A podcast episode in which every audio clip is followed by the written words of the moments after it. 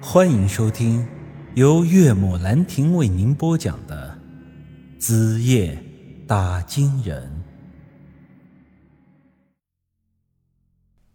我细细一想，难道这树的名字叫做太阳吗？这世界上哪里会有这样的树啊？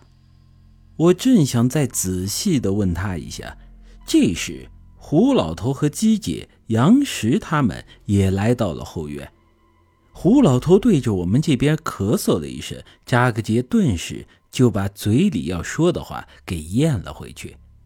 胡老头这时候虽然已经接纳了我们，还答应明天为我们去昔日里拉带路，但关于他家里的事儿，这老家伙还是十分的小心的在提防着我们。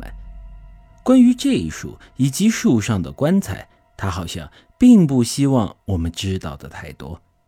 这时，他叼着土烟枪，板着个脸走到了我的面前。咋的？你是属驴的？我之前说的话，你这么快就给忘了？我考虑到明天还得靠老家伙带路，这时候便对他毕恭毕敬，微微一笑的说道：“ 哪里没忘没忘，我记性好着呢。”说着。掏出打火机，帮他把烟给点上了，又套近乎的把手搭在了他的肩膀上。嗯，什么都不要乱碰，什么都不要多问，我记着呢。我看得出这胡老头的那些秘密，应该是在那口棺材上。他既然不想让我们多问，我就索性装作压根儿没有看到这树上的棺材。我指着树干说道：“其实我就是好奇这棵树是啥树，因为在别的地方从没见过啊。您老人家不乐意说，那我就不多问了吧。”胡老头冷哼一声，又朝着旁边的扎个杰的屁股踹了一脚。扎个杰刚才跟我说的话，好像被他给听到了。这老家伙啊，很不满意，还杵在这干啥？明天要出远门，还不赶快去把路上要吃的东西给准备好！胡老头脾气这么暴躁，看来扎克基小时候没少被他打，不然这小子也不会养成这么叛逆的性格。扎克基低下头走进了屋，这时啊，突然又从屋里探出个脑袋来：“爷，家里的肉干和奶豆腐不多了，肯定不够我们五个人路上吃的。”嗯，要不趁着天还没黑，我宰头羊去。”胡老头没好气的说道。“宰羊？我看把你先给宰了！狗娃子，你真当老子是地主老财呀？我那些个黑羊都是有规划的，咋能说宰就宰呢？”扎克杰也被说的来了脾气。那不宰羊，那吃东西，那够吃个啥？那咱们饿着肚子去昔日里拉呀！胡老头拄着拐杖，三两步走到了窗户前，几乎是戳着扎克杰的鼻子说道：“多大的人了，过日子还一点不懂得节省？我们几个是皇帝呀，非得天天吃肉？那黑豆子未必就填不饱肚子了。”于是扎克杰不再说话，随之拿了根长木杆。提了个篮子出来，只见他用杆子在树上敲了敲，顿时啊，一串串黑色的东西就掉了下来。这时候我才注意到，那种又能驱邪又能吃的黑豆子，居然是长在这树上的。榕树和那种名为尼玛的树长在一起，结出的却是同一种果实。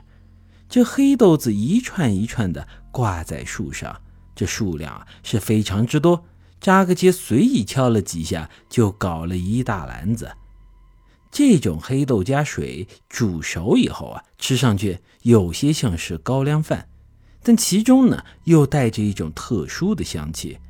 这胡老头称煮熟的黑豆子为黑饭，是他们平时碳水的主要来源。我在旁边看着，觉得这树啊。是真的神奇，不但长得怪，上面托口棺材，还是这爷孙俩饮食的来源？这时啊，我自言自语的说道：“我真是好奇，这和绞杀人长在一起的尼玛到底是什么树啊？”